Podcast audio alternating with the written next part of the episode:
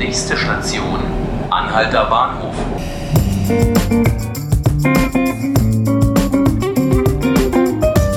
Hallo, willkommen zu 5 Minuten Berlin, dem Tagesspiegel-Podcast.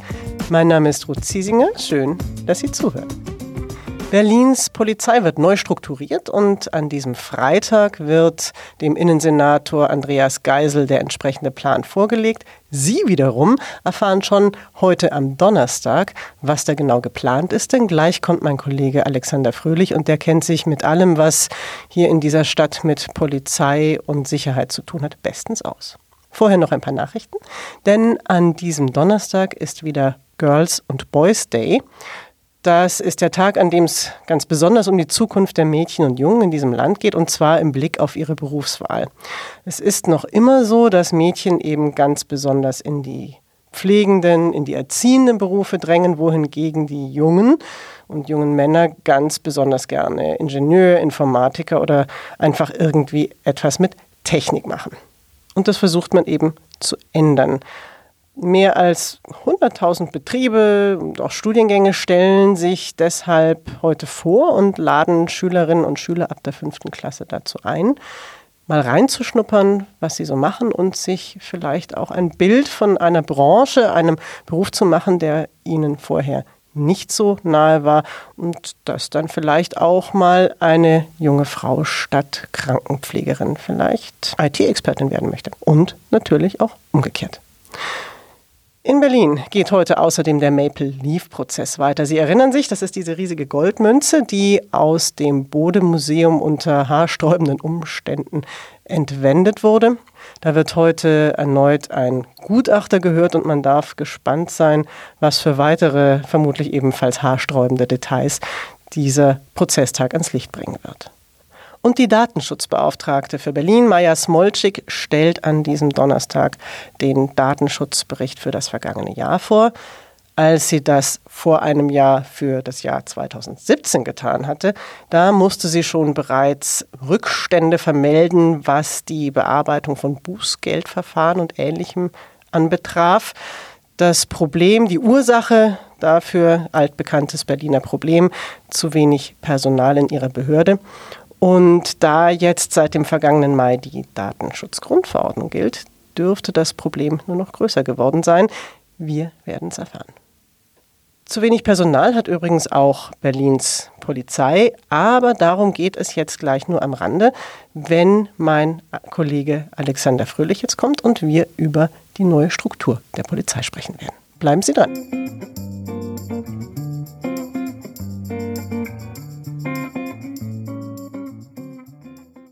Hallo Alex, schön, dass du da bist. Grüße dich. Die Polizei wird umstrukturiert in Berlin. Warum eigentlich? Wir haben ja in Mitte, Neukölln und Friedrichshain-Kreuzberg mehrere Kriminalitätsschwerpunkte. Äh, Revaler Straße, Warschauer Straße, Alexanderplatz, Görli, äh, Hermannplatz, Hermannstraße. Mhm. Und bisher ist es so, dass ähm, die ganzen Hundertschaften dort auch immer eingesetzt werden für ähm, um da zu helfen, den Abschnitten zu helfen. Ja. Äh, das äh, zieht ziemlich viele Stunden. Die Hundertschaften fehlen wo, woanders und äh, die Polizeipräsidentin hat sich gedacht, das müssen wir ändern. Fassen wir doch einfach die ganzen Kriminalitätsschwerpunkte in eine Direktion zusammen, statten die mit einer eigenen Brennpunkt Hundertschaft aus. Ähm, und dann sind die anderen richtigen Hundertschaften wieder frei für andere Sätze, Einsätze in der Stadt. Mhm, mh. ähm, und deswegen wirbelt sie alles durcheinander und die ganzen sechs Direktionen werden neu strukturiert. Ja. Und welches ist dann diese neue Brennpunktdirektion und wo sitzt die dann?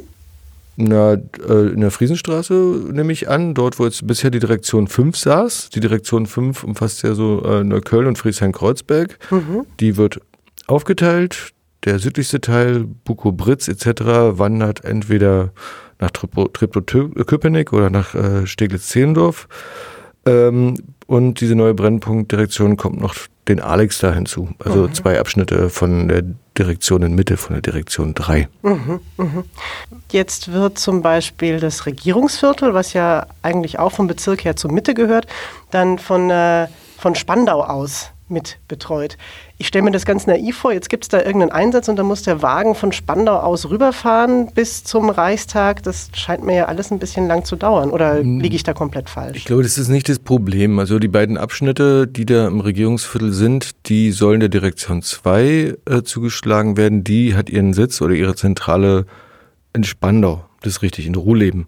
Das Problem ist, glaube ich, eher, dass diese Direktion 2 schon, äh, schon genug Schwerpunkte hat äh, für Großlagen, Demonstrationen, Großeinsätze, Sport, so, nämlich das Olympiastadion, mhm.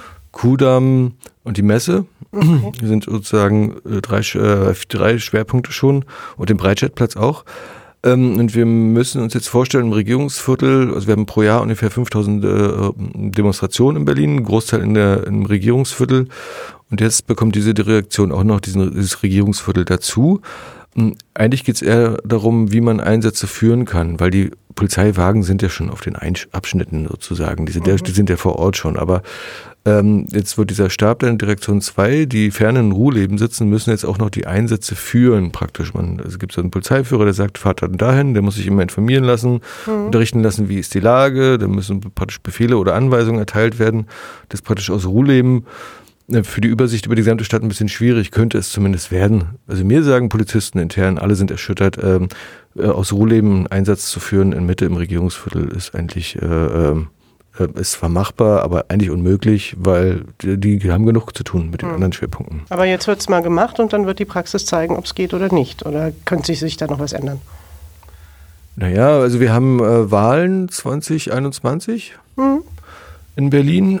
Herr Geisel muss zeigen, dass er die Sachen ernst nimmt, dass er handelt, dass er gegen Clankriminalität vorgeht und gegen die äh, normale Kriminalität. Und wir haben natürlich die Schwerpunkte schon in Kreuzberg, äh, Friedrichshain und Neukölln. Mhm. Wir haben Clans, wir haben Messerstichereien, Drogendealer, äh, Körperverletzungen. Und er will zeigen, dass er was macht. Also, Frau Slowik ist jetzt ein Jahr im Amt. Sie hat den Auftrag bekommen, auch was zu machen. Mhm. Äh, und sie muss es jetzt auch durchziehen. Also da ist ein politischer Wille da. Und Herr Geisel hat auch angekündigt, sie wollen jetzt nicht nur das kleine Rad äh, drehen, sondern gleich das große Rad drehen. Und dazu gehört jetzt auch die Zuschnitte der Direktion von den ursprünglichen Zuschnitten an den Bezirken äh, äh, zu ändern. Ändert sich denn eigentlich auch inhaltlich etwas? Ich frage deshalb, weil es jetzt zuletzt Nachrichten gab, dass zum Beispiel gerade im Blick auf Wirtschaftskriminalität die Polizei selbst sagt, dass da Millionen, na eigentlich fast sogar eine ganze Milliarde, Berlin im vergangenen Jahr an Strafzahlungen verloren hat, weil einfach nicht genügend Beamte da sind, um in diesem Bereich Wirtschaftskriminalität aktiv zu werden. Und da werden jetzt aber weiter Stellen abgebaut. Was ist denn da die Ratio dahinter? Also hat sich die Kriminalität auch insgesamt trotzdem nochmal verändert, dass das so eine Aktion rechtfertigt oder wie, wie schätzt du das ein? Also insgesamt ist ja die Kriminalität zurückgegangen. Wir haben äh, und tatsächlich bei der Wirtschaftskriminalität hohe Schadenssummen. Mhm. Aber tatsächlich äh, wenige Erfolge oder angenommene Schadenssumme, wenige Erfolge. Wirtschaftskriminalität ist ein schwieriges Pflaster. Das hatten wir bei Verfahren wie gegen äh, diese, dieses Großbordell, äh, mhm, was Artemis, was gescheitert ist. Da gibt's halt Mitarbeiter für die Wirtschaftskriminalität, äh, Referenten, die vielleicht mal Volkswirtschaftslehre, aber nicht Betriebswirtschaftslehre studiert haben. Ähm, ist ein undankbarer Job, sehr schwierig, bringt wenig Erfolge, wenig sichtbar. Zudem gab es den Bedarf, dass man Personal brauchte ähm, bei der organisierten Kriminalität, also für Clans und auch für den Staatsschutz und Terrorismus. Mhm. Der Terrorismus wurde, die Terrorismus und Staatsschutzabteilung wurde in den vergangenen Jahren aufgebaut wieder, also die wurde verstärkt hat sich fast verdoppelt das Personal, gerade infolge des Amri-Anschlags vom ja. 19. Dezember 2016. Ja. Ähm, und da sind die Erfolgsaussichten einfach, äh, also erstens sicherheitspolitisch ist es notwendig und zweitens äh, auch bei der Clankriminalität ist der, ist der Druck oder die öffentliche Wahrnehmung auch so, da muss mehr getan werden, weil mhm. da Leute sind, die das deutsche Rechtssystem nicht anerkennen. Also, und deswegen bei der Wirtschaftskriminalität ist, ein, ist nicht so ein einfaches Pflaster, ist politisch nicht, lässt sich nicht verkaufen und sind auch schwierige Ermittlungen. Wenn ich jetzt da mal ganz ketzerisch bin, kann man sagen, Clankriminalität bringt einfach PR-mäßig mehr Punkte, wenn man da äh, offensiv dagegen vorgeht oder eben auch vor allem öffentlichkeitswirksam? Ja, so kann man das sagen. Dazu gehört aber auch die Wahrheit, äh, äh, welche Ermittlungen haben am meisten Aussicht auf Erfolg. Also äh, ganz rationell muss ja die Polizei auch ihrem die Mittel so einsetzen, dass sie am, wirk, am wirks, wirksamsten sind und am besten helfen. Und da muss man auch sagen, bei der Clankriminalität ist der Bedarf groß. Die Wirksamkeit könnte sich äh, äh, gut einstellen. Das merken wir auch, dass viel getan wird. Und Wirtschaftskriminalität, da sind die Ermittlungsverfahren sehr langwierig, dauern teilweise über Jahre. Sozusagen, da ist der Personaleinsatz dann auch hoch, bringt aber fast nichts. Schade eigentlich.